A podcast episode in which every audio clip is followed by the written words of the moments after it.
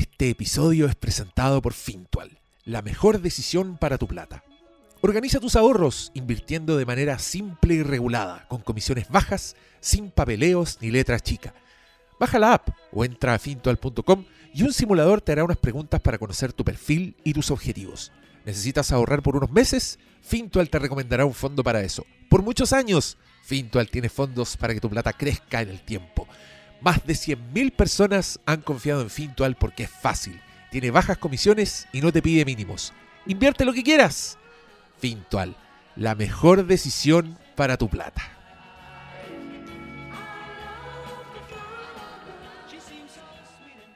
One, two, one, two, three. Bienvenidos sean a este gran capítulo del Flimcast, porque tenemos una invitada de honor, Isabel Winnie Blanc. ¿Cómo Hola, estás tú? bien, no me están viendo, pero estoy haciendo el Cecilia Sí, Boloco. El Cecilia sí. Boloco de Boloco taparse Cecilia. la cara con las manos, no el otro No, Cecilia. Boloco. No un bolocazo, un Cecilia Boloco. Pero, pero ¿por qué lo arruinaste? Porque Todo el mundo estaba así como, "Wow, ¿por qué no es por YouTube esto? No, es como cuando ganó el Mi Universo y como que hizo así como ¡ah! y se cubrió la cara con las manos, eso estoy Ah, haciendo, de pura emoción, de este honor. Es el Boloco Cecilia. El Boloco el Cecilia. Boloco Cecilia. Es verdad. Oye, mira, esto la gente que nos sigue en redes sociales vio la génesis. Sí. Tú vienes con un propósito acá, específico. He sido convocada. Has sido convocada y me encanta porque creo que hace rato que queríamos traerte. De hecho, era un nombre que circula bastante. Si se hace un search en nuestro WhatsApp, creo que Winnie aparece hartas veces, pero. Positivo. ¿ah? Y siempre positivo, sí. A Esperemos que- diferencia, Hay a difer- hay otros, hay otros search que ahí, uff. Bueno. Ese chat tenemos que borrarlo. weón. Cuando hablemos de esta historia van a ver que quizá no hay que mandar nunca videos privados de pelambre. Es. Sí. Esto va a tener una, una moraleja, yo creo, que todos vamos a aprender. Sí, y yo estoy, y yo estoy muy contento porque. Mira, es el tipo de cosas donde yo estoy súper enterado, igual un poco contra mi voluntad. Todo el mundo está enterado contra su voluntad. Porque, no, porque hay gente que lo, lo busca y quiere saber, ¿cachai? Pero yo soy como, también soy medio procrastinador profesional, entonces cuando aparece, abro hilo al final de un tweet, ahí uno dice, ya, vamos. Lo que estoy haciendo puede esperar siete minutitos más. Vamos a leer esto. Yo, yo lo que hago es abro el hilo y veo cuánto dura. ¿Cómo para saber si tengo tiempo? Es que también hay gente con talento para el hilo y hay una gente que como que tiene que hacer... o- No, hay algunos, hay algunos hilos que francamente me gustaría que existiera una función así como de Borrar como ponerle una bandera, así como hilo malo, Hilo malo. hilo relleno. Advertencia, no pierda sus siete minutos en esto. Oh, no dice nada esta weá, qué horror. Como Esos son los peores. la teoría Pixar. Oh, no, en ese hilo. ¿Y eso era un ojalá. Puta, O yo lo muchos. antes- No. acuerdo. Es que eso también está, es como una mala costumbre. Encuentro que como que agarran así un- una entrada de Wikipedia y lo transforman en hilo y esa weá también Sí, es como, pues no, ya, no, ya. Tiene que ser un copucheo bueno, Exacto. una explicación de lo que todos estamos viendo. Hay, hay que subirse al carro, hay que subirse al carro. Oye, yo estoy muy contento porque este es un reencuentro. O sea, la gente, lo- nuestro público además que sabe que yo hacía apariciones estelares en pop, llevaba recomendaciones, hablábamos de estrenos, pero eran otros tiempos, existía el cine. Ay. existía, no Yo tenía un trabajo. ¿Qué- qué co- Sí, qué yo también, me acuerdo que cruzaba el puente de mi otro trabajo. a ir Teníamos a este. trabajo, era por Dios, qué recuerdo. Otro Chile. Otro Chile. Oye, ya, pero tratemos de mantener el light. Y, y ahora lo, lo que me gusta es que eh, eh, estamos un poco aireando este, este podcast. Que, mira, yo, yo intento que haya va- variación, pero resulta que mis amigos acá son los más constantes. Son los que llegan sí o sí. Sí. Entonces, eh, esto también es para dejarte la invitación abierta, Isabel. Feliz. Yo Mira sé que que... Descubrimos más encima que vivo cerca, así que esto puede ser más segui- seguido todavía. Ya, yo estoy pensando en borrar esto porque yo conozco a los auditores y después... Ah. Van a hacer una triangulación. Seis meses más, no, seis meses más te van a decir, oye, ¿no que vivíais cerca? Ya, po. Tú dijiste. No, Tiene que pasar ca- ca- cuando hay un escándalo hollywoodense inexplicablemente popular, porque eso pasa. Hay escándalos de Hollywood que son como, no sé, serios, Harvey Weinstein, Sí. o son escándalos de Hollywood Claro. de algún actor le pagaron más que a otro, o no sé quién, no sé. Ezra Miller está border porque, claro, le escupe a gente y como que tiene a alguien secuestrado en su sótano, pero al mismo tiempo un poco chistoso porque no sabemos si realmente lo hace o no. Claro. Hay escándalos como de crisis de salud mental y hay escándalos como este. Hay escándalos como Te este. agradecemos. Y Que, que solo han ido creciendo, porque yo esto lo llevo siguiendo hace un año, pero ahora como que explotó, entonces me siento muy tranquila. ah, tú lo vienes siguiendo hace rato. Es que esto no partió ayer, Diego. ¿ah? Sí, yo lo sé. Tenemos que hacer como una línea de tiempo acá. Ya, hagamos la línea temporal. Primero, Eh, ¿de- en de qué vamos? 1990 nace, no, como ¿Recién? 95 haber nacido Florence Pugh, Ay, ¿no? no, no, me ayer, a propósito E de incluso leí otro 2000. escándalo. No, debe ser como el 2000, así. No, si Chao, puede que sea pa' de matarse. fines del 90. Ya, excelente. No, ya, No. ¿sabes qué? La vamos a googlear. Solo para No, salir. partamos diciéndole a la gente, vamos a hablar de Don't Worry Darling o No te preocupes cariño, que es la esperada película dirigida por Olivia Wilde. Esperada, muy esperada ahora. Ahora, era súper esperada el año pasado, si eso es lo que a mí me da como las ironías del destino. Porque Sí. si esta, esta película estaba para estrenarse en septiembre de 2021. La segunda película como directora Olivia Wilde, que es espléndida, todos la conocimos en Doctor House, eh, después la vimos ascender a estrella de Hollywood, se casa con Jason Sudeikis, entonces igual es como más encima cool, porque es como, no sé, de Saturday Night Live, y dirige su primera película, Booksmart, o La Noche de las Nerds, que a mí me gustó mucho, yo sé que hay detractores, pero a mí me gusta mucho. No, acá hay detractor. Un detractor. Singular. En singular, No, acá. mira, a mí, a mí no me va a pasar detractor. No, no fui fan nomás. Ese es mi. O sea, así es me que yo ve- venía caminando y pensaba como cuando estrenaron Booksmart, que yo fui a ver al cine sobre estas dos amigas y su como pernas que quieren carretear la última noche antes de salir del colegio. Es como hemos pasado todo cuarto medio estudiando, ya, seamos cool por una noche. Como la respuesta en el fondo a Super Bad, 10 años después. La Obviamente respuesta a una pregunta que nadie hizo. tenía una cosa formulaica de feminismo del momento, de la moda y todo, pero igual yo encontré que esas dos amigas se caían bien y que yo hubiera querido carretear con ella y me gustó que Olivia Wilde se tirara directora con algo así y Sí. tuve. Y me acordaba que a Ascanio Caballo le gustó y como que me acuerdo Ah, haber leído mira. la revista del Sol y decir, a Ascanio le gusta De la hecho, le- película le La Noche de las mucho el, Nerds. el concepto Sí. en estructura. Que a, mí, a mí me gustó mucho eso porque yo dije, ya, eso fue algo que yo no vi.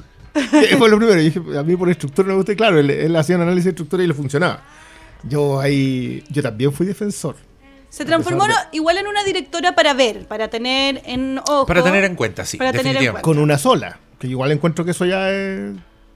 No, no sé si lo daba. Bueno, Pero la, igual es la maldición de la segunda existe en serie. Ustedes saben como la cuando uno hace una primera temporada de una serie que le va como increíble, es como The Sophomore Curse, le dicen los gringos, Sophomore. porque en la segunda temporada tenéis que demostrar que erais bueno realmente y hay muchas huetean. Sí. Bueno, Olivia. Y, y todo indica que. No, Olivia entonces se lanza a hacer una película que es como una especie de Truman Show, como que todo parece perfecto, pero sabemos que hay algo por debajo. Y eh, vamos a partir, de- como partimos desde el principio, hablamos de lo que está pasando ahora, ¿cómo estructuramos Mira, esto? yo creo que partamos desde el principio. Creo que íbamos bien. Esta es la segunda película de eh, Olivia Wilde como directora. Un proyecto así muy. Muy, muy esperado por Con lo más mismo, porque, también Booksmart fue una película que le fue bien, le fue bien en crítica, no Y sé en- si reventó harto la taquilla, pero Lo- igual es una película independiente, costado, entonces, eh, claro, bueno. como que fue, fue, fue bien, eh, fue, fue bien un poco catapulta para esas actrices, como que todos la- las miramos. Me acuerdo que la, una de las chicas aparecía después en, en esa serie tan En buena. de ¿Cómo se llamaba esa serie? Inconceivable. Buenísima. Sí. Sí. ¿Kate Devers se llama como esa niña? Ella se llama sí. Y, y la otra niña que yo en esa, en esa reseña, en ese podcast que hicimos, me referí despectivamente a ella como la hermana de Jonah Hill, porque cumplía Ah, el mismo rol que, que Jonah Hill en Superbad. Pero estrella- es en efecto la hermana de. Y eso fue un giro que yo, yo no vi venir. Ah, perdona, no lo dijiste sabiéndolo, ¿sabes? No, pues yo decía porque era eh, porque era el- era similar, eh, cumplía la misma función y tenía como el estilo actoral parecido. Pero sí, es su hermana y también me, me cayó muy bien. Sí, creo que mis objeciones nunca tuvieron nada que ver con, con- con protagonistas, nada, pero también se notaba como buena, buena dirección de actores, que suele ser algo que ocurre cuando, actores o actrices dirigen actores. Entonces estábamos todos bien y yo también te reconozco que vi el tráiler y me pareció una película irresistible. O sea, Don't Worry Darling se ve No, colorida, sí. tiene como este concepto medio Stepford Wives, así de, de- medio sci-fi, de, de un mundo que no es lo que... lo- Y lo- muy cuidada la estética pin-up con Sí. colores y todo eso. Y Florence Pugh, que a esta altura se Digamos- transformó en una, Queen. un imprescindible. Sí. Y que No, ya, ya ha no- demostrado Ya que ha puede sido llevar una nominada al película... Oscar, o sea. Nominada al Oscar, en Midsommar, en, en comedia, una, una figura de redes sociales muy Va simpática. va a estrenar ahora película con nuestro Sebastián Lelio. ¿Quién más se le puede? Que, Siempre esa sí viene con mejor, eh, con mejor crítica. Ahora, el casting de esta película es importante porque, claro, estamos hablando cuando vimos el trailer y todos dijimos, guau. Eh, era una película muy esperada, se iba a estrenar en septiembre, pero por COVID, como las salas del año pasado Claro. todavía no estaban a media máquina, dijeron, esta película tiene más interés, guardémoslo un año. Y si lo hubieran estrenado en su momento, quizás se hubieran ahorrado todo este... Porque lleva un año Sí, esperando estrenar esta Sí. película. Bueno, y en un principio iba a estar la Florence Pugh con Shia LaBeouf. Shia LaBeouf. Esa era la hinchada. Indiana Jones, eh, Honey Baby, que está ahí en algunos portales y que hay que recordar está cancelada en este momento. En ese momento no estaba tan cancelada, No, ya está listo. pero, Pero, claro, está, está como que caía mal nomás, que era loco. caía mal, era loco, así. venía en baja. Eh, tenía algunos como, como medio Casey Affleck, que siempre está border, como que cancelado, pero igual lo contratan, ¿cachai? Como Sí. que todavía no ha sido acusado de nada así tan grave más Yo, allá yo te diría que Affleck, el que Casey Affleck estaba ya más. Porque ya tenía, tenía procesos. Claro, claro. Había, había. Y ya estaban, eran públicos. y Igual se ganó el Oscar después de que el proceso lo había cerrado. Así que no. Como que no había mucha cancelación ahí. Pero Leoff estaba en el. En ese momento. LeBoff había hecho esta película que es como semi-autobiográfica de ser como un niño actor con un papá muy abusivo y como que ahí se redimió un poco porque la gente dijo, ah, por eso idiota. Y donde él interpreta al papá. Claro, y por Sí. eso él es un idiota porque mira lo que vivió, Mm. ¿cachai? Entonces había tenido como un boli, un boli en el cancelade. Y lo contratan para esto y los primeros trascendidos son como... eh, tiene problemas de agenda y por eso se va a salir, pero algunos empiezan a decir, no, en verdad fue porque se pelearon. Entonces, en un minuto, era Shia y después ya no era, y ahí contratan a Harry Styles. ¿Qué sucede? Es la mayor estrella pop actualmente del mundo, si es que tú tienes menos de 30 años. O o más también. Yo estoy igual, con drama que no con drama el concierto. Me sé todas las canciones, le amo. Y- Eh, y, eh, yo, y yo he visto que, perdónenme el término, pero vie- viejas cerdean bastante. Yo viejo cerdeo. Acá, levanto en- la mano. Por lo menos en mi burbuja, en mi Eh, cámara eco, sí, Es que yo ¿sabéis tengo a varios fans. Así que yo creo que el público es más amplio. Es de más ya, qué bueno, sí, qué bueno. sí. Porque igual es una estrella. Y, innegablemente hasta arriba del escenario se cabre una estrella.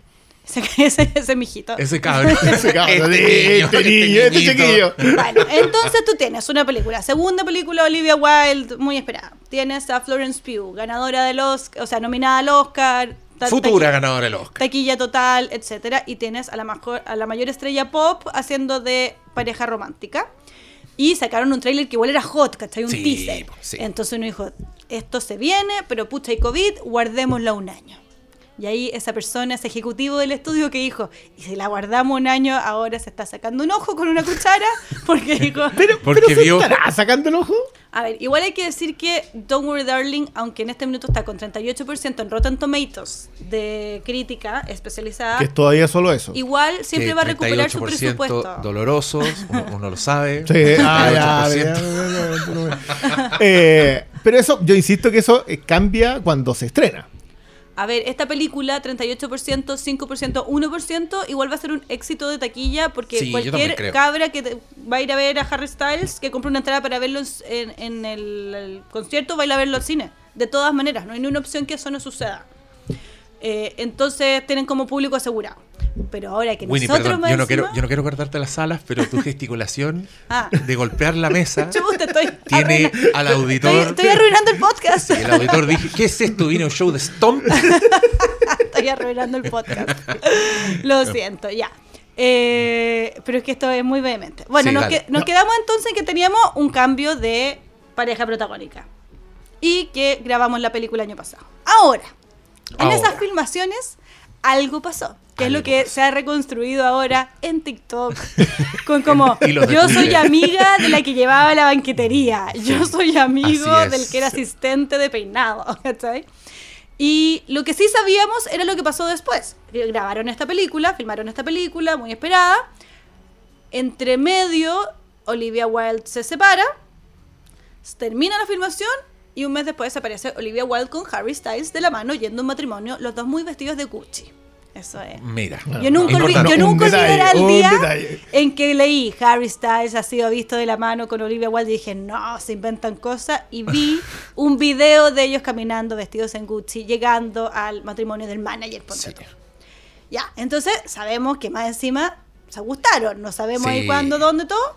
Y empieza a pasar que Florence Pugh, que tanto promociona sus películas y harto activa en redes sociales, buena onda Avengers, incluso Viuda Negra te la promociona ahí con todo lo- Etiquetando a los amigotes, toda la. Etiquetando, Sí. somos todos amigos, el que hizo el catering, el que llevó las luces, y también quiero agradecerle, no sé quién, ahora le pegué el micrófono. Foto- foto- fotos payaseando, fotos behind the payaseando scenes. y todo. Sí. Con suerte sube un tráiler de Don't Worry Darling y como con una cosa que escribió el encargado de prensa. Vean la película 23 de septiembre en cines. Hashtag película. Hashtag película. Entonces empieza a trascender que Florence y Olivia están enojadas. Así y uno es. dice, oh, ¿qué ha pasado aquí? Yo voy a hacer un, voy a usar el, eh, el recurso cinematográfico del raconto. Voy a seguir avanzando y después vamos a volver a lo que se supone pasó en el set cuando unamos las piezas que han salido en las últimas semanas. Bueno, entonces está Harry Styles y Olivia Wilde se convierten en pololos, pareja más hot, más paparaseada, super piola, no dan entrevistas. em, ella es mayor que él, la fan de Harry Styles al principio no les gusta Olivia. Yo encontraba que eran dos unicornios juntos, como que no puede haber dos personas más hermosas, sexys, como que no tocan el suelo y galopan al atardecer con sus cuernos en su cabeza y vuelan quizás como un Pegaso. y ahí- Criaturas después- míticas. Y hacen el amor, Sí. después hacen el amor. Sí, y de ahí Como hay trueno. Esa gente que tú decís, sí, está bien que ellos dos estén juntos porque francamente, porque ella más encima es chistosa, bien, ya. Y entonces tenemos que esperar a septiembre que estén en la película. Pero quedaba mucho para septiembre. Olivia no lo sabía en ese momento, pero quedaba mucho para septiembre. Y ahí lo que fue pasando es que, claro, oh, Florence Pugh super piola con la película. Y lo que creo que aceleró todo esto es que entre medio empiezan a salir las entrevistas sobre la película, un mes antes, etcétera. Todo el mundo se... pre- ah, entre medio pasó que Olivia Wilde va a presentar su película al gran encuentro de todos los dueños de cines de Estados Unidos, CinemaCon, donde todos los directores van y les se les muestra la película en privado y dicen vayan a verla, que esto es tipo julio, agosto. Y todos vimos eso, que era que ella, alguien le entregó un sobre mientras estaba en el escenario. Y todos, ¿qué pasó? Y ella lo abre, cara Aquí de póker, aquí sigue hay una de las claves de esta historia. Y ella sigue hablando, regia en su terno ahí, velvet dos piezas. ¿Y qué era lo que pasó? Que tal como en las películas que uno pensaba que era mentira, de que cuando alguien tiene que demandar a otro, va un gallo corriendo y le dice, toma, you've been served. Sí. You've been served. You've been served en las películas, se lo hicieron Olivia Wilde presentando su película como directora. Esto fue un escándalo. Eran los papeles de tuición de los niños que ya tiene con Jason Sudeikis, recordemos protagonista de Ted Lasso.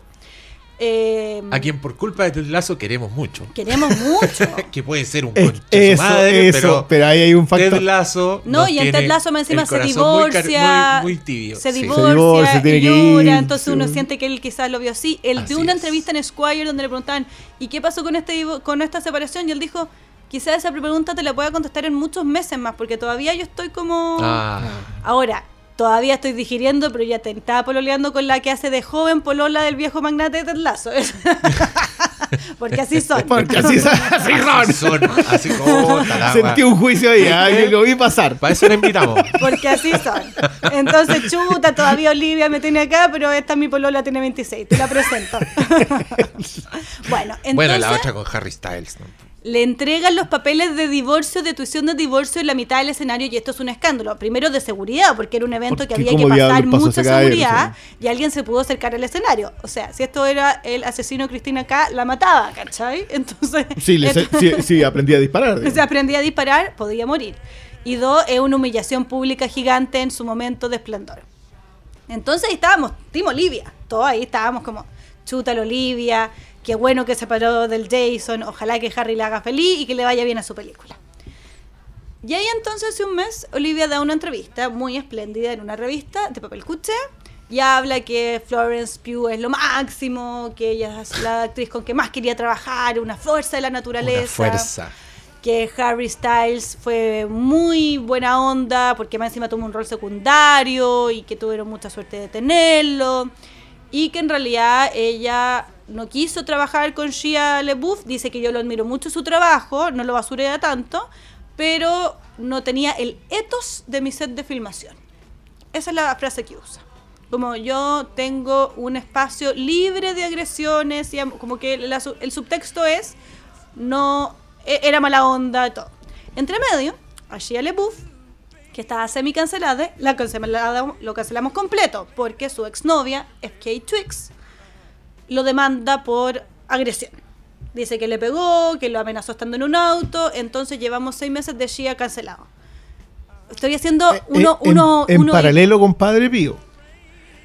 En- ¿Qué, qué, cuestión? Si este es un pulpo. ¿En paralelo con qué? Con Padre Pío. Que, que- porque Que él, él- tuvo como un, un vuelco al, a lo un religioso. vuelco al catolicismo, ni siquiera y- al cristianismo. Y hay, está y hay un pero- detalle que les va a gustar a los que siguen este podcast y ustedes, porque entre medio que ya, a Shia LaBeouf sale de la película, lo acusan de agresión sexual entonces, o agresión física, entonces está completamente cancelado. Ve la luz, se empareja con Mia Goth, que es la reina de todas las películas de terror de del momento. West. Protagonista de X. Mia Goth tiene el bebé de Shia, que ya nació. ¿Nos están siguiendo? ¿Los No, que no, están en sí, su casa no, no, te- sí, te- te un pulpo. Ya, entonces Shia tiene bebé de Mia Goth y está tratando de. y va a rehab y todas esas cosas. Y estaba ahí en su casa guardado y nadie había sabido de él con su bebé con Mia Goth. Entonces Olivia dice: no, él no estaba con el ethos de la película. Y Que yo. igual, es, es- igual es bien pasadito. No, Pasadito. pasadísimo. Qué, qué bien pasadito, Pasadito, pasadísimo. pasadito. Sobre todo porque no tenía el piso. Que aquí es donde viene Vamos, este, el, este por es la favor. taza de té, pero. Esta es la taza de té. Acá viene el sorbo del té. Bueno, entonces ya da esta entrevista muy arreglada, muy espléndida, ya estupendo, quedan dos semanas para que la película se estrene en el Festival de Venecia, que para quienes no escuchan es uno de los tres festivales más importantes del mundo. Berlín, Cannes, Venecia. Y Venecia se considera una antesala de los Oscars, porque como es en septiembre, se estrenan todas las películas que quieran lograr una nominación Es la, en que, enero. es la que. El puntapié inicial a la temporada de premios. Exactamente. Y nada, nada que nada, de su cueva con Mia Goth, emerge Shia LaBeouf, cancelado hace un año, nadie lo había visto, nadie lo había escuchado, y manda una carta pública diciendo, Olivia, sorry, pero no. No, no. Ahí está el- mientras tomaba su rosario y rezaba, mandó un video. lo- y cargó el video y mandó send. Y acá está la moraleja, ustedes nunca peleen por WhatsApp o peleen por WhatsApp, peleen por video, porque eso Pero siempre... que no sea por mensaje. Eso. Háganlo Haga- automáticamente. auto- sí, llame sí. usted, Llame. no mande el Llame. audio, no mande No el sea- Que video. no quede Exacto. registro. Si manda video, igual te pasáis pa' huevón. Encuentro yo. Yo sí, yo también. Sería una mandar el estrella de Hollywood, sí. sabéis que cualquier cosa puede ser usada en tu Sí. contra. Bueno, entonces él dice, a mí no me echaron, para decir que me echaron, yo renuncié, eh, no podíamos tener el tiempo de ensayos que yo sentía requería esta película, y eh, tú siempre dijiste que querías seguir trabajando conmigo, y él dice, yo sé que ahora yo estoy en el suelo y que estoy cancelado en Hollywood y que es muy fácil pegarme, pero ahora que yo tengo una hija y que ella va a después leer todas estas cosas, yo algunas cosas no las puedo permitir, entonces voy a decir lo que pasó. Y te manda el video. por WhatsApp de Olivia Wilde sentada en un auto, como manejando mientras le habla el video, diciendo básicamente, bueno, Shia, igual ojalá lo pudiéramos hacer funcionar, porque mm, eh, que lata, yo, te- yo estoy todo el rato de tu parte, estoy 100% de tu lado, te encuentro toda la razón, y Miss Flow, Oh, ya, aquí es donde Ahí, lo. ahí. Miss Flow, La o miel envenenada la señorita. Flow, ay, ay, ay, va a te- le va a servir de hecho para darse cuenta de cómo son las cosas. Sí. Estoy pa- para estoy que- parafraseando. Que, se deje de molestar esta niñita. Es, es un poco el tono que tiene. Es un poco el esta tono. conversación. Y nos dice que Florence, que la Flori, No que la Fluffy. Ni la fuerza. Tampoco es la de la No, fuerza. no, ya no es la fuerza. La, la- la fuerza Igual la había sido antes el video, así que. Miss Flor. Miss sí. Flo. Que la señorita Flo se deje molestar en el fondo. Que lata, que esto no va a funcionar, pero tienes todo mi apoyo. Entonces un año después ella sale diciendo, no, no estaba en el ethos No. Shia la LaBeouf de la tumba. Sí. Estiró un brazo y tiró un pidiazo. Sí. No, Mira, fue- yo, yo acá, en todo este escenario, debo decir que la pareja, mi pareja favorita aquí es Shia LaBeouf con Mia Goth. Que Ese núcleo me- me Ah. Puede- puede. lo encuentro infinitamente No. más Es interesante que que, Harry Styles tener como un uh, Sí. docu-reality Sí, de ellas no, la, la entrevista, pues, ahora Claro, claro. el docu-reality de Mia Goth y Shia LaBeouf. Sí. Ese, ese es, es un reality A24. A24. Yo, yo No, insisto, no, nuestro- A24 nuestro- tiene que sí. reality. El otro reality A24 es la casa de La casa Frances McDormand con Joel Cohen y Yo- el yo hijo, igual la- esa y el que- hijo latino adoptado. Y el hijo latino vamos. pero debe ser Que, increíble. que debe ser como se debe llamar Jesús. No, pero, pero yo acá es otro, otra cabeza de este de esta bestia de, siete este- de cabezas. este King Ghidorah. Este King Ghidorah es eh, el apartado Ted Lasso. Porque Ted Lasso eh, no solamente Jason Sudeikis, sino que está metido eh, el joven que iba. El, joven. El joven. El joven que llegó de Scraps y que hoy día tiene como 45. No, 46. de tener Debe- 50 debe estar, también. debe ¿eh? estar cerca de los 50. Pero, pero claro, él, expareja, ahora ya, ya no están juntos. Ya no, No, están juntos. Eh, sí estaba con Florence cuando eh, Zach Braff dirigió capítulos de Ted Lasso. Entonces era parte de la familia De la Ted Lasso. y tiene Y cameo se en Ted Lasso. Tiene- pero es un cameo Pero falso. Fue un cameo falso. Está de fondo que donde no se ve. Donde, y claro, pero. Zach Braff, Pololo de Florence Pugh, que a la internet no le gustaba porque era mucho mayor, pero a nosotros nos da lo mismo. Este es un espacio libre de. De juicio. No, y, acá- y le damos crédito a las mujeres. Pero claro, también, pues, hacía- igual he visto en internet como gente defendiendo a mujeres de 25 años de relaciones. Florence, en el fondo, De relaciones podía tener una relación de amistad con Jason Sudeikis. En Así teoría. es. en, te- en teoría, o por lo menos lo no, vio pasar. sí, que ahí sí está en redes sociales, porque hay que salir un capítulo de Lasso ahí con los Ay, amigotes. ay, todo lo que no hizo Miss Flo. Bueno, entonces ahí queda la grande porque sabemos que Olivia está mintiendo, primero que nada. Dos, esto da más pie a que entendemos que Florence Pugh no está tan arriba con esta película. Y ahí nos enteramos que Florence Pugh no va a hacer publicidad para esta película, no va a hacer todas las millones de entrevistas que tienen que hacer Por problemas de agenda. por problemas de gente, pues está filmando Duna, se claro. supone Pero la- que va a ir a Venecia, pero va a ser solo la alfombra roja. No va a estar en la conferencia de prensa, solamente va a estar en la alfombra roja. Y ahora yo sí que me quiero tomar el recurso del raconto y que volvamos al set de Don't Worry Darling. porque, porque uno dice, chuta, pero ¿qué pasó en esta cuestión? Porque las últimas dos semanas han sido bola de nieve y ahí aparecen los tiktokeros que son mi amigo era maquillador, mi amigo era catering, pero que al parecer ya son ciertos. Y esto es lo que hoy día trasciende, no se sabe con certeza, de que sucedió en ese set. Ese, este es el pelambre. El tecito más pelambre del mundo. Yo soy una periodista seria, entonces que solamente quiero decir que estos trascendidos, pero son muy buenos trascendidos, así, que es. los vamos a tomar. Así es. Demasiado dulce. Está Olivia filmando su nueva película que con estética es súper cuidada y maquillaje. Ella también actúa, tiene un rol secundario. Y empieza a pasar que esto es lo que pelan. Que como que cada vez que ella tiene como una conversación con Harry Styles de hacia dónde va el personaje, empiezan a, a ver cada vez más esas conversaciones. Y empiezan a desaparecer así como el trailer, directora y actor. Y bueno, ella se separa y al principio va Jason Sudeikis con los niños a visitarla y después ella dice, ya no va a venir más Jason. Mitad de filmación ella dice, Jason ya no viene más. Finales de filmación, ella ya tiene puesta, mientras filma el polerón de merchandising del tour de Harry Styles. el polerón de. de, de- de- El el de polerón pijama. de- de los- de los técnicos. Eh, el polerón- sí, el polerón de los técnicos ella lo usa para filmar, entonces todo como ya, y que eh, al parecer ella estaba todo el rato eh, Cuchicheando. cuchicheando con Harry Styles. Entonces que Florence estaba chata, Sí. aparte de que era amiga de Jason Sudeikis, era como, loco, acción, así Sí. como, hey, Oye, estamos aquí estamos, filmando. estamos esperando acá. Eso. Estamos esperando que, ah, ya, ya, sí voy. Y que ah, incluso algunos llegan a decir, ella terminó dirigiendo la película, que yo creo que es mentira, que eso ya Sí, lleva lo muy lejos. Sí. Pero de que puede haber estado distraída, Olivia puede haber estado distraída. Si recordemos que un mes después de las filmaciones ya estaban vestidos de Gucci en el matrimonio. Es que los dos Y lo que se ve no se pregunta. gusta. Lo que se ve no se pregunta. Entonces, esto sucedió ahí. Parece que a Florence le pareció muy mal.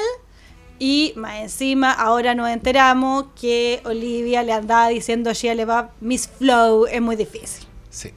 Entonces Florence dice, ¿sabes qué? Olivia, ¿quién tiene una nomi- nominación al Oscar? Y Yo, no tú. ¿Sabí, Olivia, quién es considerada la nueva gran estrella de su generación? Yo. La no fuerza de la naturaleza soy. Vos no te gustó en Venecia, pero vos velo dar la conferencia. es. Entonces, llegamos a Venecia. Aterrizamos en Venecia. Uy, acá se pone mal. Estábamos todos esperando este momento. Primero, Venecia, como todas las películas que... eh, Don't Worry Darling está fuera de competencia. Fuera de competencia. Todas las películas tienen primero una conferencia de prensa y luego en la noche su primera en la alfombra roja en el Cine Lido.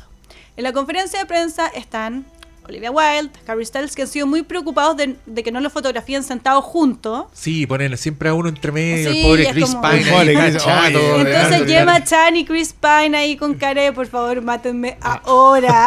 Hable- como- Hablemos del profesionalismo de ese caballero porque se nota que está chato y la No, está y haciendo porque igual. más encima todas las preguntas son como ya, ahora yo tengo una pregunta, nunca nadie le pregunta nada a ellos que son los secundarios, entonces tienen que sentar ahí y es como, pero Harry, ¿cómo compatibilizas esto con tu carrera? Y se hizo viral ese donde le dicen, Harry, ¿qué es lo que más te gusta de esta película?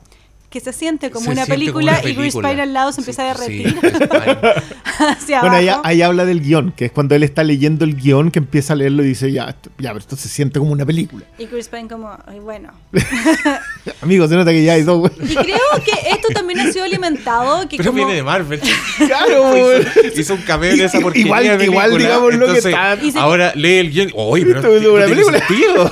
Perdón, Pero es que ahí no ocupó el concepto. El Sí, debut de erró dirección- cinema. El debut de actor de Harry Styles es En. Dunkerque. Sí, del señor. Sí, el señor Y Christopher y- Nolan. Y siente que Y eso eso no se sentía como como película. Claro, ahí Christopher Nolan en su casa como... Y ese- This fucking bastard. Sugar melon high my ass. y agarra a su perro y se va a pasear. Bollocks. Y hay que sumar que esto también ha aprendido, porque típico que antes del estreno es como, y vamos a premiar a la audiencia con un clip de un minuto y medio de Don't Worry Darling inédito. Y lanzan estas semanas también un clip de Harry Styles en una escena muy eh, heavy con Florence Pugh, donde él le grita como, estás arruinando todo, no sé qué, no sé qué, no sé qué. Actuación como lo que ellos pensarían es un clip de Oscar quizá, pero en verdad actúa súper mal, está súper mal actuado. Entonces todos nos empezamos a reír de que como chuta, Olivia. O sea, solamente las fans de Harry Styles encontraron que eso estaba bien actuado. No, o sea... Ni siquiera.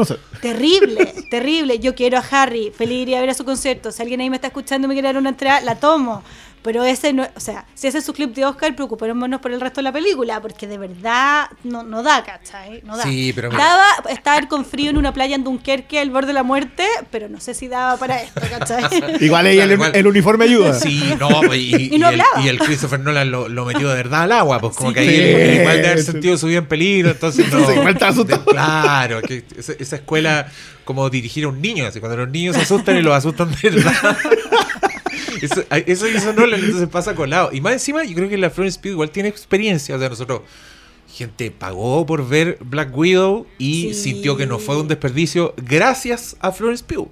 Entonces, Los yo- aplaudo. Yo, no fui uno de ellos, pero. Tampoco, oye, me No, ven esas es 12 que- lucas. Pobrecita. que, No, si no, hablamos no, de las no, películas no. buenas, sí, po. Y, y esta niña que lleva a Midsommar Sí, en sus hombros. completamente. Sí, Sí. no, espectacular. Y, no, y las cosas, las tres cosas de época que tiene, tiene más, pero digamos que las tres como potentes, Lady Macbeth, eh, Emma y. Emma, Emma. Y. No, no es Emma. Ah, no, po. bueno, Mujercita. Y no, si me falta decir la otra. Midsommar, po. No, no, no, no. no. De época, decís tú. De- la otra de época. Macbeth, Mujercitas y Por favor. vamos. Ya, y estábamos entonces en la conferencia de prensa y estaba prohibido preguntarles por los, eh, Por los, escándalos. Por los cotilleos. Para que los que quieran saber, esto pasa igual a veces en el mundo Hollywood. No pasa tanto en festivales como Venecia y Cannes. Entonces, por eso yo creo que también ha sido tan atípico. Que, que también hay que decirlo, tanto Cannes como Venecia han empezado a sentir el impacto De de, la jet social, de- no y del estreno de la película hollywoodense, Sí. que acarrea todo este circo. De TMZ para abajo. ¿cachai? Claro, pero normalmente es una sala de prensa donde están los actores y hay una conferencia, pero son puros como críticos nerds que les gustan las películas como de Asghar Farhadi, ¿cachai? Ah, eso sí, van. pues sí. Entonces como que a veces preguntan unas cosas al señor Hollywood, pero no pasa nunca esto, pero hay que Sí. preguntarle porque está la grande. Eh, les habían pedido que no lo hicieran y ella dice, bueno, está todo en internet y yo no voy a seguir alimentando internet. Internet que- se alimenta solo. Exactamente. Y yo No voy a cooperar en eso. Ese fue su. Exacto. Sí. Y tenemos muchos memes de Chris Pine mirándose arriba, mirándose El abajo. de Nope es muy bueno. Excelente, nos dio mucha felicidad. Y ahí entonces dicen, bueno, pero ¿por qué entonces no está Florence Pugh? No, porque eh, ha sido muy generoso Delis Villeneuve de prestarla porque está justo, justo hoy día grabando Duna 2 y yo sé lo difícil que puede ser. Al mismo tiempo, la stylist, la que le ve la ropa a Florence Pugh, sube ahora en Venecia, mientras en la conferencia de prensa, Florence Pugh llegando en un short y polera Valentino a Venecia con una Perol Spritz en la mano. Maravilloso. Y, y- y prá- y prácticamente desfilando Sí, y- hola, y, y haciendo llegué. como un saludo a la cámara. Mientras en la conferencia, o sea, mientras la hora está Obviamente, diciendo, no, está ocupada en obviamente alcanzaba a llegar a la conferencia, no nos hagan tontos. No, no. No, es que, es que más encima ninguno, hay que decirlo, acá ninguno ha colaborado. Esto se nota que es lo que los gringos definen como foid. No, pero yo siento que Florence está gozando. ¿Definen como No, qué? Foid, el feud. Ah. Esta es una reyerta. una, una reyerta en toda ley. Acá no hay ley. nadie que se haya contenido un solo Que cornete. Florence está gozando y saliendo Claro. victoriosa, Sí, ¿cachai? Porque claro, dicen, no, vamos, estamos en esta conferencia, pero ella no ha llegado porque está filmando Duna. Corte A, ella al mismo tiempo, ah, pero Spritz en mano, Sí. hola Venecia. ¿Qué Y, que- hubo? y- y- y- y al lado del Timothée Chalamet, así, con, con el mismo vestido de Florence Pugh, saludando igual en la alfombra roja. Entonces, era como Olivia. Wilde. Con menos get cuerpo, your, get que your story straight. Con menos carne. Menos Y cuerpo. Tenemos alfombra roja en la tarde. Florence llega en un vestido espléndido hecho por el Pier Paolo Piccoli. Me gusta que yo igual les traigo estas datas que Oye, ustedes no tenían. eh, ahora, Que mira, nosotros ahora no íbamos a tener. Nuestra audiencia está así, pero ¿qué estamos? Pier No, Paolo sí, te hace también un vestido chicas. como con cosas brillantitas y como muy grande, o sea, un vestido para hacer un impacto en la alfombra roja. ¿De qué está vestida Olivia Wilde de amarillo? ¿De qué marca? Eh, Gucci. Gucci. Sí, sí, ya, esa es la Gucci. Gucci. Y Harry Styles también de Gucci. Gucci. Pero Florence se ve mucho mejor porque está Sí. de Pier Paolo y Valentín. O sea, hasta Chris Pine se ve mejor. Ahora, ahí, ahí tú cachai que hubo un grupo de asistentes personales con pastillas de carbón toda la tarde viendo cómo vamos a hacer, porque cada uno desfila por la alfombra roja, todos se juntan y se sacan una foto juntos. Sí. Pero hubo acá como cuando sientan a los papás divorciados en los matrimonios, como que ya, Sí. a la tía que está peleando, a la tía que votó rechazo y la tía que votó apruebo se tienen que sentar muy muy separadas para la Navidad, como eso mismo. ¡Ay, la Navidad! Pero con esta gente. Entonces llega Florence, Chris Pine le saca unas fotos con su cámara, lleva a su abuela, desfila ahí todo Venecia. ¡Ah, Florence, Florence, Florence! Y llega y saluda a la, a la Gemma Chan, saluda a Chris Pine, saluda al otro que es chistoso que se me olvida cómo se Nick llama. Nick Kroll, ya, bacán, todo. Lo sube a redes sociales, foto para acá, foto para allá. Es como que Harry Styles y Olivia no existieran. existen. No, le da No, beso, sí, no sí. lo saluda y se ponen todos para la foto bien separaditos. Y ahí entran a ver la película. Y ahí tenemos una nueva arista de este caso. Oye, pero ya. Y la- yo quiero acotar una cosa. Esta película no se ha estrenado. Creo es que- solamente. creo que- No, sí. Antes habíamos hablado mucho de películas que no se han estrenado, pero hoy día No. estamos on fire en esta, en esta Ahora, conversación. Y yo quiero añadir que para ver que de verdad Florence Pugh esto, esta gira de la venganza la planeó. Sí. Y, ya- y está muy Hay feliz. evidencia. Es que tenemos evidencia de los que hacen pelo, maquillaje y vestido. Todo el team que va detrás de nuestra Bueno, la, heroína. la stylist, eh, mientras ellos están viendo la película, sube, siempre suben fotos. eh, está Florence vestida de Valentino, muchas gracias Pier Paola, y le pone abajo Miss Flow. Oh, Oh, y ahí, no. y ahí to- todos los carroñeros de Twitter. ¡Oh! Miss Flow in Venice. Y ahora de nuevo le pega el micrófono. Después trascienden otros videos. El gallo que le hace el pelo y el maquillaje, mientras ella está así, sentada en la silla regia, dice, se ríe con todos porque Florence sabemos que más encima es cercana al ciudadano a pie, como si estos son mis verdaderos amigos, no Olivia Wilde, tienen puesto un polerón que dice Miss Flow. Mandaron a hacer Mandaron a polerones. hacer polerones del que dice Miss está reyerta, Flow. reyerta. Sí. Y por mientras, la stylist de la Olivia Wilde sube un video que es como la foto de una pared y dice, hay más cosas que no se dicen y que No, aparecen. dice, siempre hay dos lados Pero en una como- historia. Pero no mandó a hacer sí. polerones, No mandó entonces- polerones, No, contó nada, no hay amistad ahí, No. porque seguramente eh, ella no tenía el ethos tampoco para estar en el Kawin. Bueno, y estamos entonces adentro de Venecia, donde la estupidez más grande que ha pasado en los últimos años con redes sociales y los festivales, que la gente empieza a medir cuánto rato dura el aplauso después. Pero, Ah, el- ah, el- Antes también, ¿ah? Pero. pero en esas funciones... No, pero ahora, pero ahora como- una ahora locura. hay, hay un weón cronometrando. Así hay un como que sale, cronometrando y sí. es como este duró 6 y este 8, así que esta se puede ganar el Oscar. Y adentro de esas funciones, bueno, yo ahora quiero decir esto. Yo he ido al Festival de Cannes.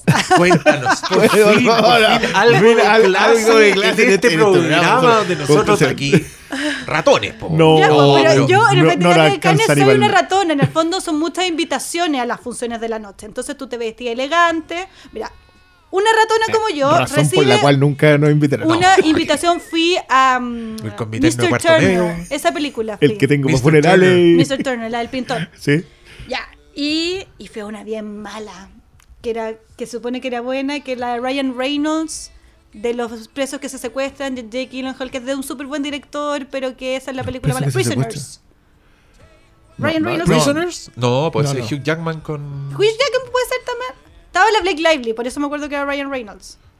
A ver. Bueno, fui a esa alfombra roja porque estaba invitada, yo era prensa, pero te invitan, son los amigos de la producción, son los socios, entonces es gente como amiga o colados Ah, como sí. yo, que en el fondo no es como que la crítica especializada mide cuánto va a aplaudir porque la película es mejor o peor en el fondo, está ahí como, eh, buena onda. Y lo aplauden porque están ahí, pues lo aplauden Están a ahí ellos. mismo y se paran y Sí. uno hace, "Uh", y yo, yo y aplaudiría todo, 10 ¿cachai? minutos Eh, a. Jake Gyllenhaal. Obvio. Por- creo que- Gracias a él existe Obvio, All ¿no? Too Well. Y de repente, si la película es muy buena, sí, la gente se entusiasma, vuelve el cine y todo eso, pero si algo dura 6 minutos el aplauso o 10, ahí ya va dependiendo.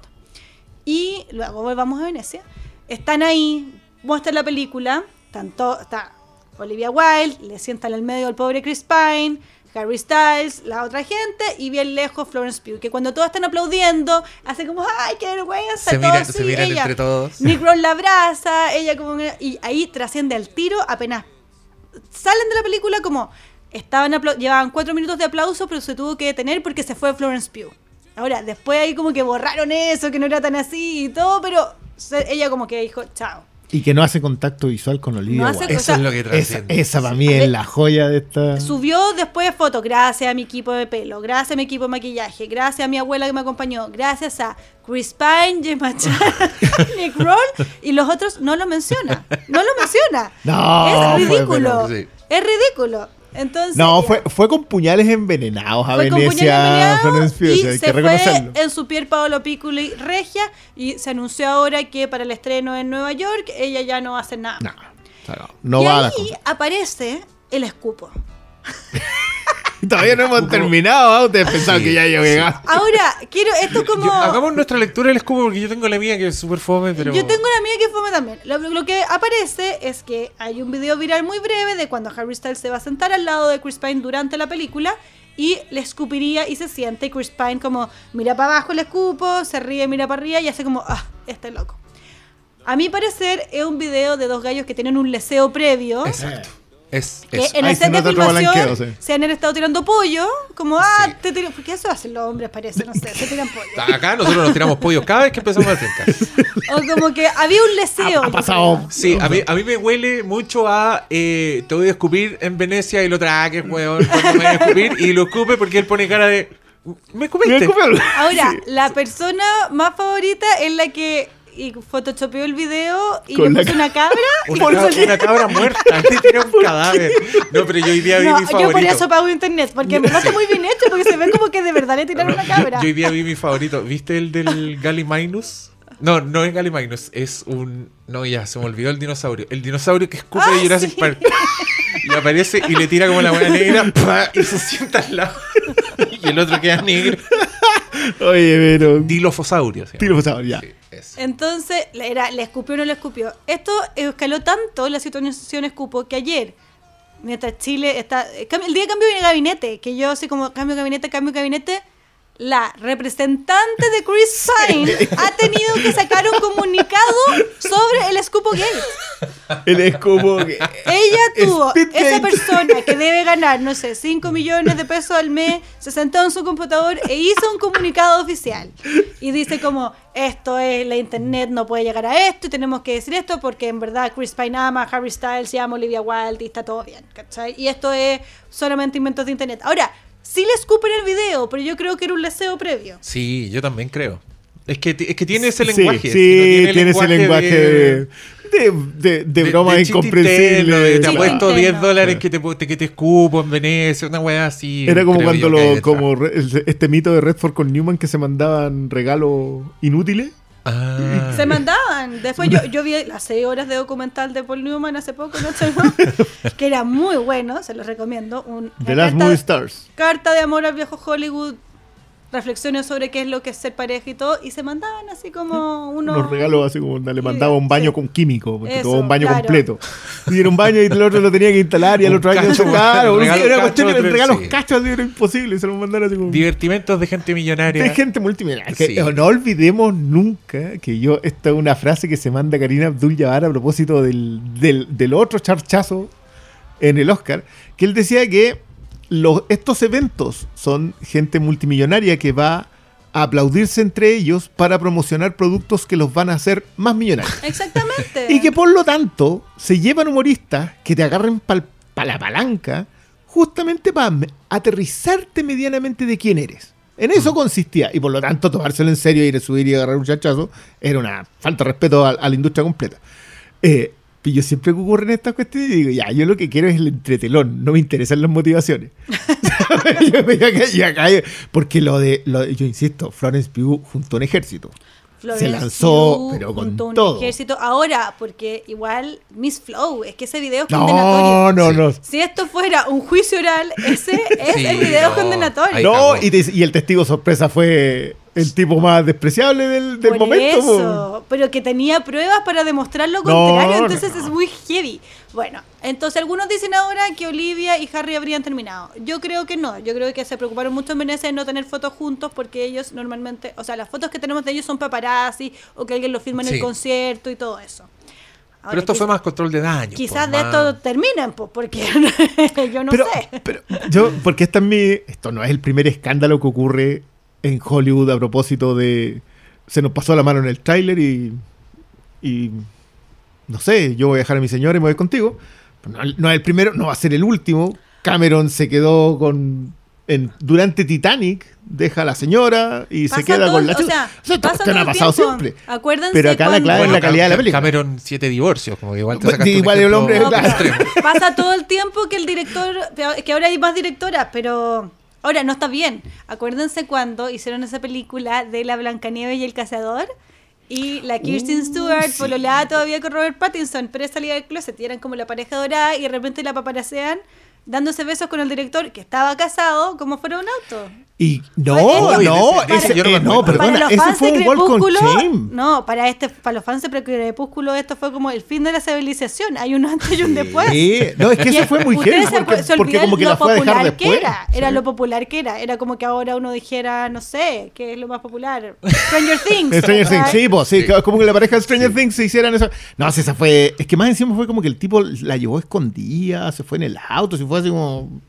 Sí, No, si fue como- y al otro como día, En un agarre de auto, en un agarre ilegal de auto, ¿cachai? No, si fue. No, pero, pero esa, yo me acordé también la de, la de Sam Taylor Johnson. Eh, También. La, Sí, en pero- ese tiempo, ¿Quién es ese? esa. La Ah, directora de ¿la Crepúsculo, directora? po. Del director de Crepúsculo y que dirigió una cuestión que se llama Nowhere Boy. Cuando Aaron Taylor Johnson era el, el Ah, protagonista. 20 años Sí. menos, creo, y siguen juntos, eso era amor. De hecho, sí, se quedaron juntos, se casaron, tuvieron un par de hijos, se separaron hace poco. Ahora Aaron Taylor Johnson está con- Pero eso fue. mm, Pero Sí. claro, ahí, ahí sí ese tenía 20 años, era un milagro. Así que tenemos una directora muy nerviosa, porque igual esto es heavy. La película en Chile se estrena el 23 de septiembre, se estrena también en Estados Unidos, pero la crítica en Venecia la destrozó. Que lo único que salva esta película es Florence Pugh, que ella está increíble, pero que todo el resto en realidad no hace sentido, que en el fondo ella pecó de ambiciosa y bajo- después del lema no tiene letos de mi cuestión No. fue que quizás haya pecado de ambiciosa. Y lo que se perfilaba como una película de Oscar ahora es básicamente Pero, es- pero es un cacho en un nivel, porque yo, por ejemplo, mencionaba todo lo otro. Esto no es la primera vez que pasa, pero esto rara vez tiene que ver con la calidad de las películas. Si la película es muy buena, todos estos cachos a todo el mundo se lo olvidan. Si la película es muy popular, a nadie le importa. No, va a pero ser si la película, pero la cuando la película está entre medio, está en este rango de 38 en Rotten Tomatoes eh, versus un presupuesto nimio. Porque esta película es de 20 millones de dólares. O sea, si, si le metieron 5 millones en marketing. No, eh, va, va a recuperar. Harry no, te va a recuperar y va a hacer plata. Si Warner le tiene puesta Ahora, ficha. a esta. dicen que no hay mala publicidad y ahora todo el mundo me ha preguntado esta semana qué onda Don't Worry Darling y gente que no... De hecho, tú sea, por eso viniste. La, la- la- Está ahí, la quieres- gente no sabe que existe el Festival de Venecia y ahora están todos mirando el Festival de Venecia. Como que yo, y- y como que digo ya, entonces es bueno de- en algún nivel. Pero para Olivia Wilde, no, para ella yo creo No, que no, esto, no, esto es una... O sea, es- yo no, cre- yo es no una creo que la- mancha. yo no creo que la vayan a sacar porque más encima con lo que viene ya después es el proyecto de la película de Spider-Woman para Sony. Sí. Entonces, esa cuestión da lo mismo. Si es Sony, la, uno ve el prontuario de los directores que han trabajado en ese, en ese estudio para, para, para su Spider-Man y sabí perfectamente que da lo mismo. Claro, pero ella se perfilaba a sí misma como de otra manera. Y Mm. Ella- ella era la segunda hacer- avenida. Es la que va a tener que hacer un trabajo más grande de cómo salgo de esta. Florence, acá, vencedora. No, no, es que partida tam- también igual era asimétrica esa disputa. Como fuera, era muy difícil que... Del momento en que empezó, antes de Miss Flow, antes de Miss Flow, ya lo, lo ganaba Florence Pugh si es que llegara como fuera Don't Worry Darling.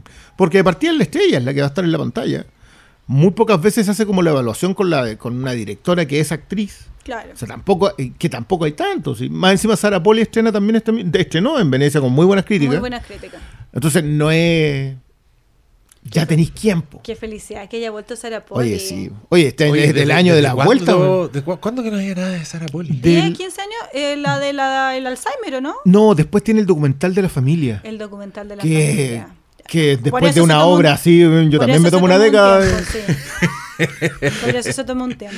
Oigan, yo quiero aprovechar eh, de hacer una pausa para contarle a, a mi querida Winnie sobre los amigos de Fintual que nos auspician este capítulo y que los queremos mucho. Y hoy específicamente les quiero hablar de Fintual. Así es, les quiero hablar de la misma Fintual, que es una startup muy exitosa, que le ha ido muy bien. Imagínate, cambió las inversiones en Chile, eh, la hizo más transparente, más simple, al alcance de todos. Eh, antes, para mí, este mismos conceptos, como he dicho muchas veces, me, sonaban lejanos, yo nunca me había metido, pero ahora, gracias a Fintual, lo siento más cercano. Eh, co- como es eh, virtual, no, no, no tenéis que ir a sucursales, no hay edificios con gente que te está atendiendo, entonces es más barato, cobran menos que los bancos. Y es innovadora, es una empresa que le digo muy bien. Es, una primera, es la primera compañía de servicios financieros en Chile y en México que te deja entrar completamente online sin tener que firmar papeles. Ha tenido mucho crecimiento, además les ha ido muy bien.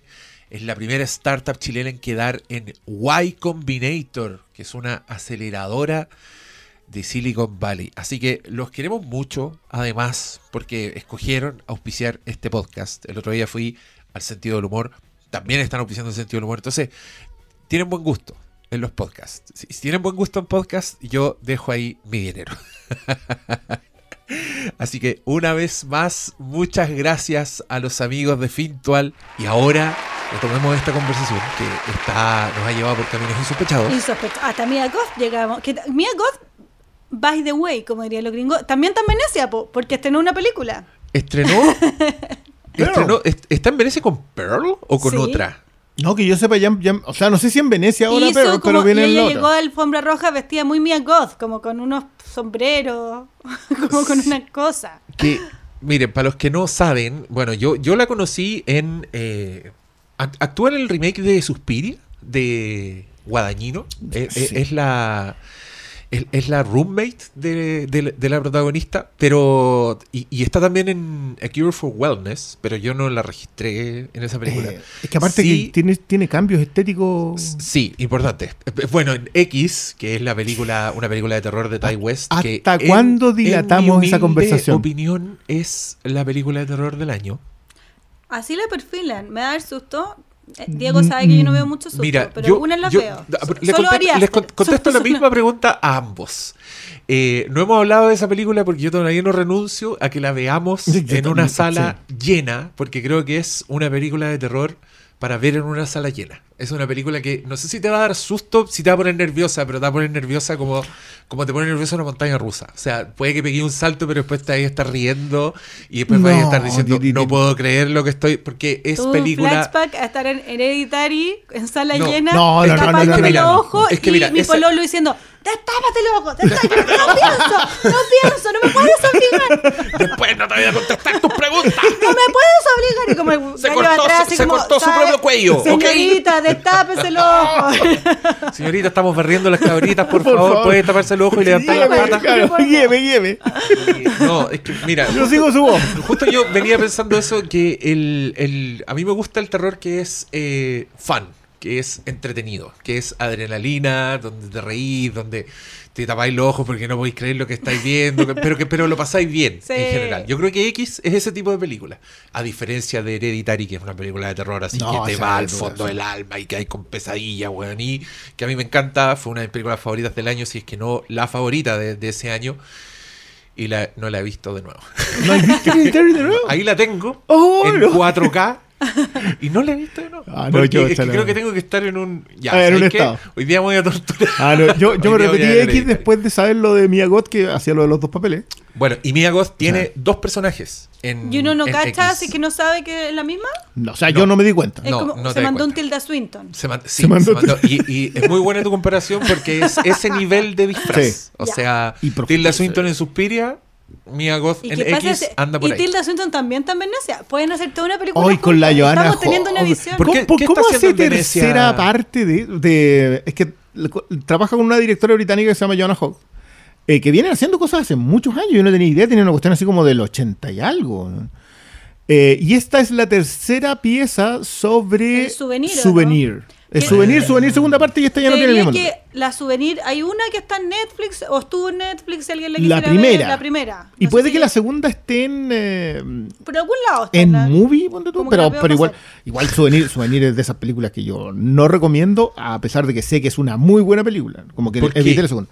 Porque es una muy buena película. Pero ¿por qué no la recomiendas? Porque igual es difícil de ver, es como que te aburrís así como a los 10 minutos. Sí, yo como que Ah, se sí. le tengo que dar una segunda intento. No, de- uno tiene, esa es una película que con disposición tú tenés que sentarte a ver. Por cierto, sobre X, yo quiero decir que para mí, eh, yo, yo entiendo a ti el tipo de película de terror que te gusta. ¿eh? Que bueno, yo no soy Perdón, tan me aficionado. gustan.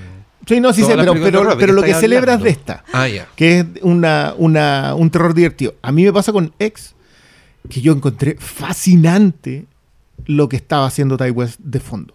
Sí. La es que lo mezcla del, Sí. del- de hablar del porno setentero, eh, de dos industrias de guerrilla, meterlas, mezclarlas, y que tú dijeras, yo iba a la mitad y yo dije, ¿qué está haciendo esto? Y, y en la mitad, o sea, y, y llega un punto, independiente de que ahí sale un cocodrilo gigante, ¿cachai? O sea, como creo, no un cocodrilo, un caimán, pero... La precisión que todos estábamos esperando, espera, no, no, por supuesto. Me encanta que al, al estar escuchando aquí. ¿A quién le importa? Porque esta weá maravillosa, weón. Maravilloso. Todas esas cosas, como que ya llega un punto en donde los clavos me interesaban, pero no eran mi, mi Pero los seguí disfrutando. Como que sentí que el tipo entendió que su película era en, la- en primera capa, lo mismo que decís tú, y, lo- y la hizo muy, muy bien. Pero la segunda capa yo estoy. Yo le he dado mucha fuerza, también la tengo así, pero en el tope del año. eh, y no puedo creer que venga otra. No puedo creer que, que Sí, le vaya no, a hacer otra. Lo, lo que pasó fue que eh, el señor Ty West, que es un director bien de guerrilla, o sea, si sus películas cuestan 10 pesos con cuea, entonces resultó que con X tiene se consiguió su platita porque es una película ambientada, ponte tú, en los 70, Ujú. entonces ya tiene como un esfuerzo adicional de producción que él no conocía. Y se dio cuenta de que tengo, tengo sets armados, tengo vestuario, eh, hagamos una precuela de X Tenemos que acá el lugar. escribe con Mia Goth y se va a estrenar ahora en septiembre en Estados Unidos, así Me- que nos llegará metiéndose como en el otro como en- personaje. como en agosto del próximo año. La- Claro, claro, pero no, no den más detalles. No, de no, no, no, porque de no nuevo visto, porque yo insisto, usted, mire, si usted ahora ¿Esto dice está en alguna plataforma o tengo está que.? en la plataforma filming no, no, está- donde se compra legalmente, pero sí, no se va a traer en el cine, pero yo insisto, mire, si usted está escuchando este podcast y dice, oh, quiero ver esta película, denos un, denos un tiempito, denos unas semanas por, por si sale el evento y la ve con nosotros en una sala llena, Y la voy a tener ojalá que ir a ver y me va a dar susto ya. Ojalá sin saber No, nada de la película. pero- Porque yo la vi sin saber nada de la película y debo haber estado gritando, empecé a gritar como en minuto 15 y no paré de gritar hasta el final. Fue bastante insoportable ver la película conmigo. no, lo pasé increíble. Es Y, y muy lamentando, puta, esta película era Esta era para... así. Pero no es para verla en el cine porque sea un espectáculo No, visual no. que necesita matar. No, era para es porque es para verla con un grupo de gente. Eso, Esta, eso me esta es una de esas películas. Es que aparte de eso, aparte que la vaya a pasar muy bien en la película, la conversa de esta película es, es de esas que se amplían. Ah, Yo me acordé, tú, tú me recordabas a propósito del. Ah, ¿Cómo se llama la del. ah, It Follows. It follows. Que también es una reinvención del. Del de, slasher. de un, claro, y de, un, de una pieza en específico el slasher. Este otro también fue para otro lado y. No, fa- fascinante. No, no tenía idea que Mia Goth estaba con Shia LaBeouf. Me hace mucho sentido, quiero decirlo. Volviendo al tecito. No, no, pero, pero eso, y, ayer leía lo de lo de Shia LaBeouf a propósito de su entrada al catolicismo y prácticamente No, en un convento el loco está No, en Estoy otra esperando, estoy que que, la- salga la novela, la biografía no autorizada, porque ahí. Ya, ya está, pero- no, no sé, parece que es- está cercano a, mm, a Mel Gibson, que, que bueno, Y, y en- El club de los- yo creo que es un actorazo ese weón. no, Sí. pero, ¿se acuerdan de la que hizo para estos para estos directores húngaros? Eh, con la chica de Misión Imposible y de y la princesa Margarita. Ah, Fragmentos de una mujer. Fragmento de una mujer. Ahí LaBeouf estaba tremendo. estaba bien. Ella estaba mejor. Ella estaba mejor. Sí. Ella, ella la nominaron al Oscar por esa. Es que esa- esos primeros 20 minutos, si no te ganáis el Oscar por eso, Sí. No, pero a una mí- nominación que sea. Y, y este weón trabajó con Lars von Trier, No, como que se no, pegó sí, una sí, experimentada y a- aparece en ese gran videoclip de Sia, que debe ser una de las cosas más hermosas cuando está enjaulado con la Es que él era. Lo, vendían como. Bueno, si cuando ya lo contrataron para trabajar con, con Indiana Jones, era como portada de Vanity Fair, el nuevo gran héroe de Hollywood. Porque, porque era un niño actor, pues Claro, si venía como era el personaje él- secundario chistoso. Yo creo que era bueno para el trago, entonces entre medio de todas estas películas se fue para otro lado y bueno, y después pasó lo que pasó, cancelada. Sí, cancela, pero estuvo en Nymphomaniac, Sí, sí, estuvo en, en Como medio American Robert Pattinson. de, Sí, sí. Me voy a, me voy revelar lado- a este camino Hollywood y quiero sí. ir al lado independiente y quiero estar en la película rara. Es curioso porque igual ha hecho no una de ellas, por lo menos unas tres películas con directoras, que es más de lo que se puede decir de algunas actrices. ¿no? Que eh, a mí me llama la atención, los American problema- Honey igual no fue poco. Honey, ¿es Honey Baby? No, ¿cómo se llama la de la, No, Honey Boy se llama la de la la, autobiográfica? la autobiográfica. Es dirigida por mujer. pero American Honey también, pues de ahora sacó una entrevista diciendo Shia que en realidad había, le había puesto color a lo mala onda que era su papá cuando chico en la película, que en realidad no era tan abusivo con él. Entonces también uno empieza a decir como chuta. po". ¿En qué está? Claro, pero, pero este- es ¿Qué que esta entrevista tiene que ver después de la que hizo con Ferrara, si Padre es de Ferrara. Vaya a saber uno que va a salir de, es- de esa cosa, hablando de gente en los márgenes, digo. Eh, pero Abel después... Ferrara que en películas cochinas, Uy, cochinas así, bueno, en su- cochi- de, su- cochina, de suciedad. alma, sí, sí. Eh, entonces yo, yo no sé qué puedan dar, pero claro, lo- hay de repente actores que encuent- encontraron su camino tarde y después se van a hacer cualquier Bueno, otra cosa. pero ¿no? lo más chistoso, volviendo al tema que nos convoca, es que justamente ese actor en los márgenes, en el mundo de los cancelados, en Drag Me to Hell, Fue el que fue el que selló la bullshit. muerte. ¿Qué? A ver, Wilde. El señorita. marido de Mia Goth le anda con bullshit a Olivia Wilde. Entonces es maravilloso. porque- Que yo creo, yo creo que eso fue instigado. O sea, yo, yo honestamente, este loco no estaba ni ahí y dijo, ah, chavo, a lo mismo. ¿Qué me... Pero, Que le hace una raya más al que. claro, a mí qué me da importancia a esta altura, güey. Que le hace una Y raya de, y de repente, ¡vamos! Y me hago acá, sin ceja. El reality A24. No, se escribe Eso. Reality a 24. Y- lo dirigen los a Abel Sabdi. Ferrara. No, lo dirigen los Sabdi, que anda Una que lo visita- que Abel Ferrara. Los domingos vino a visitarlo a Abel Ferrara. Imagina, yo digo, no, voy a hacer una película nueva con un director que se llama Abel Ferrara. Oh, los directores ahí detrás. Oh, vamos a ganar tanta plata bueno, con esta. Isabel Plant. Yo no sé que- qué va a pasar ahora, ¿ah? porque. Sí. ¿Qué, qué queda para este, para este futuro? Bueno, estaremos todos ahí comentando esta película. pues. ¿Quieres- Te invitamos desde ya. ¿Quieres cuando se estrene? ¿Quieres venir a hablar de la película? Que tenga- este podcast tenga secuela. Excelente. Ahora hablamos de la película y de lo mal que actúa. de lo, de lo mal que actúa Harry Styles. Sí, bueno, ahora hay que ver. Mira, lo que, lo que sería interesante es que Florence Pugh diera una entrevista diciendo finalmente por qué ella está enojada de Miss Flow. Pero todo esto es tan PR, igual ya llega un minuto en que está maquinado por la... No dejan a las estrellas de Hollywood arrastrar a otras estrellas de Hollywood por el barro normalmente. Entonces no sé qué vaya a pasar. Pero lo que siga pasando, estaremos muy entretenidos. Sí, oye, yo quiero agregar otro, otro pelo a la sopa que me apareció. Era un, un clip de un programa que se llama Actors on Actors. Sí, Ah, Donde Florence Pugh entrevista a la a Minnie Fieldstein. ella, la hermana de Jonah Hill. Y, y le pregunta mucho por Olivia Wilde, como que me tinca que ya le deben haber mandado el guion, ¿cachai? Quizás lo está pensando, pero le pregunta cómo es Olivia Wilde, cómo fue trabajar con ella, pero no es pregunta de entrevistadora, es pregunta de alguien que quiere saber, Sí. porque se nota eso. Y, y la chica le tira una cantidad de flores a Olivia Wilde impresionante, como te va a encantar, es increíble con las actrices, te escucha, es mujer, y Florence como, ah, entonces puede que ella haya dicho, llamó a la gente y dijo, oye ya, ya. mándenme seguido. Con Shia, mándenme. Vamos, vamos. ¿Cómo cambia la vida, viste? ¿Viste? Y en dos años. A. No, si Oh, esto. No, yo insisto, si esto lo hubieran estrenado en el medio, cuando tenían que estrenarla y no se hubieran puesto ambiciosos con juntar más plata de taquilla, Con hubiera una- pasado Que- sin pena ni gloria. Si no, cualquiera es Tom Cruise. Tom Cruise, el único weón que se guardó la película Lo- dos años y eso- después la estrenó. ¡Pum! En, en realidad, yo, yo te diría que fueron tres los que hicieron esa: Los Rápido y Furioso, James Bond. James Bond y Tom Cruise, pero el que la hizo de El que verdad la fue hizo Tom fue Cruise. Tom Cruise, Sí. porque las otras dieron más lo mismo, pero Tom Cruise. No, al igual le fue bien. Le fue bien en, en números, pero lo de, lo de Pero Top Gun es que, una que yo cuestión. quiero decir acá que Top Gun 2 es un hito cultural Sí.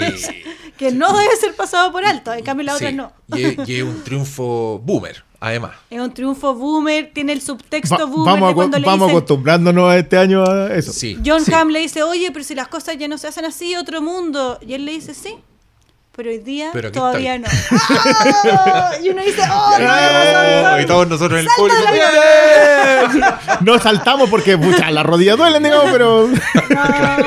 Levantamos un puro Un brazo. brazo así, "Oh, no tengo que ir al quiropráctico. Sí, estamos en The Danger Zone. Como Tom Cruise diciendo, ustedes dicen que las escenas de los minos jugando voleibol aceitados son ochenteras. Te hago hago igual, po. Sí, qué, qué weá. Y les va a gustar Pero, igual, po. y No, aquí tení- salvaje. ¿Has visto el six pack de Miles Teller? Toma. Toma. Y con, y es- y con ese Your montacho fucking ahí. tempo. Mujer objeto no le gusta. Jennifer Connelly, Jennifer venga para Connelly, acá. venga, Párese al lado de ese auto. Mire, ¿cuál brilla más? Sáquenle brillo a Jennifer Igual, Connelly. igual, qué maravillosa elección de casting fue ¿Qué? Jennifer O Connelly. sea, 10 de 10 esta Eso es película. 10 de 10 10, 10 de sí. 10. Yo Chao. estoy de acuerdo. ¿Vieron el video del weón en, No, en el avión? loco de patio. Te aparece el otro y dice, ya, vamos, No, toma. vamos, oye, déjate, güey, vamos Oye, allá. Listo, nos vemos en el cine. Vi, vi ese, vi ese pero- video en una pantalla de 3x3 de Twitter y me dio vértigo. la verdad. Pero no se le entiende lo que habla porque como está a millones si de kilómetros por hora Sí. al aire libre o No. se le distorsiona Ah, la Sí, se boca. escucha la voz, pero le agrega realismo a la wea y No, no, si lo cambia. no, y el otro al cine yo voy. lado. yo voy. Sí, no, Tom Cruise nos lleva. No, y que nos pasó en el el Live Flinkast de, de Nope. Estábamos viendo Nope y apareció el tráiler de Misión Imposible. ¡Oh, qué Y felicidad! hubo como un así, se sintió en el ambiente. como, Se- aquí estaremos. Se, se sintió Sí. el primero el silencio de Es que Esta cuestión se nos vino ya, encima. ya la anterior, pucha, qué felicidad. Yo- ¿Qué- yo te diría que desde la Gran- tres. Sí. Desde la Gran 3 que estamos ahí. No, desde, que se en subió al, al rascacielos de Abu Dhabi, el weón. Esa es la cuatro. pa- Esa es la 4. Sí. No, la pero ya la- Es que la 3 todavía no tiene ningún momento que tú digas, oh, Tom Cruise de verdad hizo esa weá. ah, claro. Porque cuando pasa el avión por encima lo, pensábamos que era efecto digital. Pero a mí lo que siempre Lo me es. estresa es el pobre camarógrafo de Tom Cruise, porque No, todo como Tom. Cruise se tiró en caída libre, así del Louvre, como 5 millones de kilómetros más arriba, pero alguien lo tenía que filmar, yo- yo- Yo creo que esos locos andan me- felices. a mí me estresa la mamá de Tom Cruise. ¡Ay, ¿Tú pecado cachai? de mierda! sí, la mamá le invita a la Ay, no, Tomás. ¿Qué hiciste ahora? Y de repente ve la Tomás, por favor. No, yo. No puedes yo- saltar de menos altura. Claro, para algo hay pantallas verdes. Yo veo los, vide- lo- los videos que salen. Ese niño, Robert Downey Jr., no hizo nada en Avengers. ¿Por qué no haces lo Y mismo, hay Tomás? cosas que uno olvida y que pasaron en pandemia porque lo tenemos suprimido, pero cuando estaba toda la discusión de cómo van a estar los cines cerrados para siempre, van a abrir, y va Nolan y dice, no, yo igual estreno la mía, hay cinco personas en el cine, pero vayan al cine. Tom Cruise, que estaba filmando, fue en helicóptero Sí. hasta Londres con mascarilla, se bajó del helicóptero, entró al cine, vio la película entera, hubo una cámara filmándolo mientras veía la película Pero- se para, dice, great movie, se va y se vuelve a subir al helicóptero. Es ridículo, todo es ridículo. No, el, y el video de Salvemos el cine, loco, vengan al cine. Con una película que no es de él. Solamente porque cree en la industria. No, se- va a ser, va a ser difícil no valorar a este cuando Sí. se mate haciendo una Yo película. estoy esperando el documental de 6 horas de HBO sobre Tom Cruise, porque ese sí que Porque ese. Uh, O Sí. sea. Y al mismo tiempo que tenía Nicole Kidman haciendo lo mismo, como una Sí, publicidad vengan de al vengan al cine. cine, pero el otro Se- se, se sube al avión así, ¿no? No, nos vemos en, nos vemos en las películas. Esa.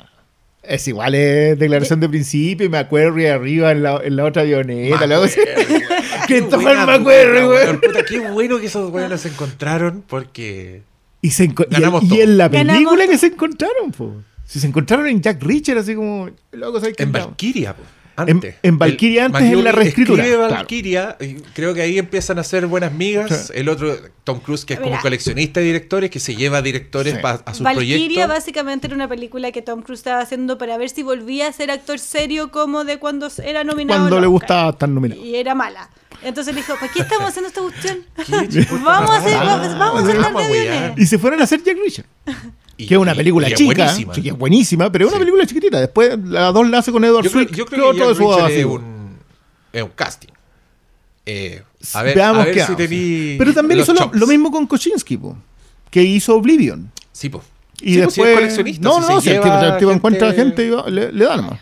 Ella este podcast siempre termina como hablando de Tom Cruise. Podría ser que siempre sucediera esto. Mira, Sí. te diría que últimamente Tom Cruise está bastante importante en nuestro...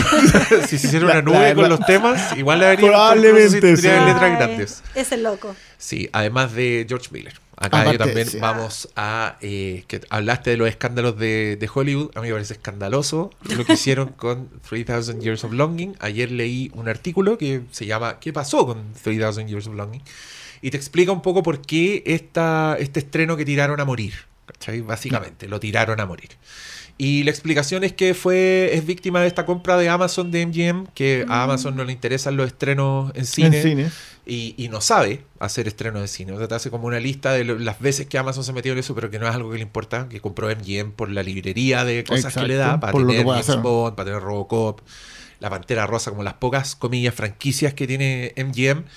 Y que esto cayó entre, entre las rejas así y pasó colado para abajo, pero que también es una película bien única que merece una audiencia. Que yo he hablado, pese a, lo, a, la, a la, la palabra previa que yo había escuchado de que esta película no le haya gustado a nadie. Así me Eh, no ha dijeron, sido "Oye, cierto. no le gustó a nadie esta sí, película. porque en, en Toda- Cannes creo que estuvo y le tuvo mala crítica. Sí, yo toda la gente que me ha mandado a ver esta película ha salido contenta, todos los que fueron al Fencast Live salieron contentos. Mi Tu mamá, ma- tu con mi santa tía, madre. mi mamá y mi tía, todas en la tercera edad, fueron el fin de semana. Fuimos a ver una de un genio en una botella espléndida, dijeron. Sí, Espléndida. me encantan esos, sí, fantásticas. Eh, y, y- y también hay un artículo en Deadline que se llama eh, la, la aventura de 20 años de George Miller para hacer eh, 3000 Years of Longing. Este señor compró los derechos de un, de un libro en, Se en- en demoró los tanto 90, en en, el de siglo- los- a en el fines de los siglo 90. pasado. Y es que este señor es así. Y yo creo que eso se nota en pantalla. Se nota En la una pe- lo historia- pensado. Claro, se nota lo pensado, se nota lo madurado de los conceptos. Y así que, miren, usted está escuchando esto ahora, busque si queda alguna función de esta película, porque le aseguro que va a ser el tipo de película que después cuando lo vea en la pantalla en su casa, va a decir, Pucha. "Puta, debería haberla visto en el Ah. cine esta película. Yo soy esa persona, ya. Voy No este, se de, diga, este sí. fin de semana. Mira, Ojalá si sí. es que no la sacaron de todas las carteleras, eh, creo que va a quedar en una función por ahí en la sala Seina. va a tener que Y, ir y al- claro, va, va a estarlo en el circuito de cine de salas de autor.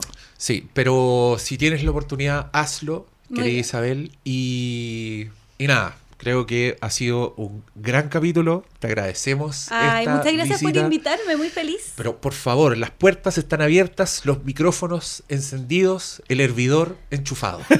Porque Excelente. este tecito, que vengan más. Excelente. Ojalá que las estrellas de Hollywood nos den más escándalos, que más directores terminen pololeando, rompiendo su matrimonio Sí, y quedándose con el actor principal. Hellboy, me acordé. Y le agradecemos también a todos los eh, secundarios de una tramoya o el maquillador que suben los pelambres a las redes sociales para que podamos vivir de ellos. Y yo, mira, yo también le quiero dar las gracias a esos héroes anónimos que, por ejemplo, saben quién es la estilista de Florence Pugh y la siguen en Instagram, porque yo no voy a hacer ese trabajo. Me- no, me acordé de, una parte chistosa de todo ese pelambre, así para cerrar, que estaban en el, estaban en el rodaje, Olivia y Harry empiezan a tener onda, chao, ya no viene más Jason, empieza a desaparecer cada vez más seguido, y como cuando queda una semana de rodaje, Olivia Wilde le pasa a todo el equipo un NDA, que es el Non-Disclosure Oh. Agreement, como no se puede hablar nada de lo que pasó en el set, y todos como... Pero estos se firman antes, no después. No después. Como igual lata, ¿o no? Y ahí ya como que bueno. Ya, Sí, ya, para cerrar, ya fue. para Ya cerrar era. esta linda historia. Ya era, weón. Eso le dijeron los. el- oh, no, Amigo, ya fue. Olivia, ya era. Bueno, muchas Ya. gracias, chiquillos, por invitarme a este hogar. Muchas gracias a ti por venir y muchas gracias, como siempre. Buenas noches. Chao.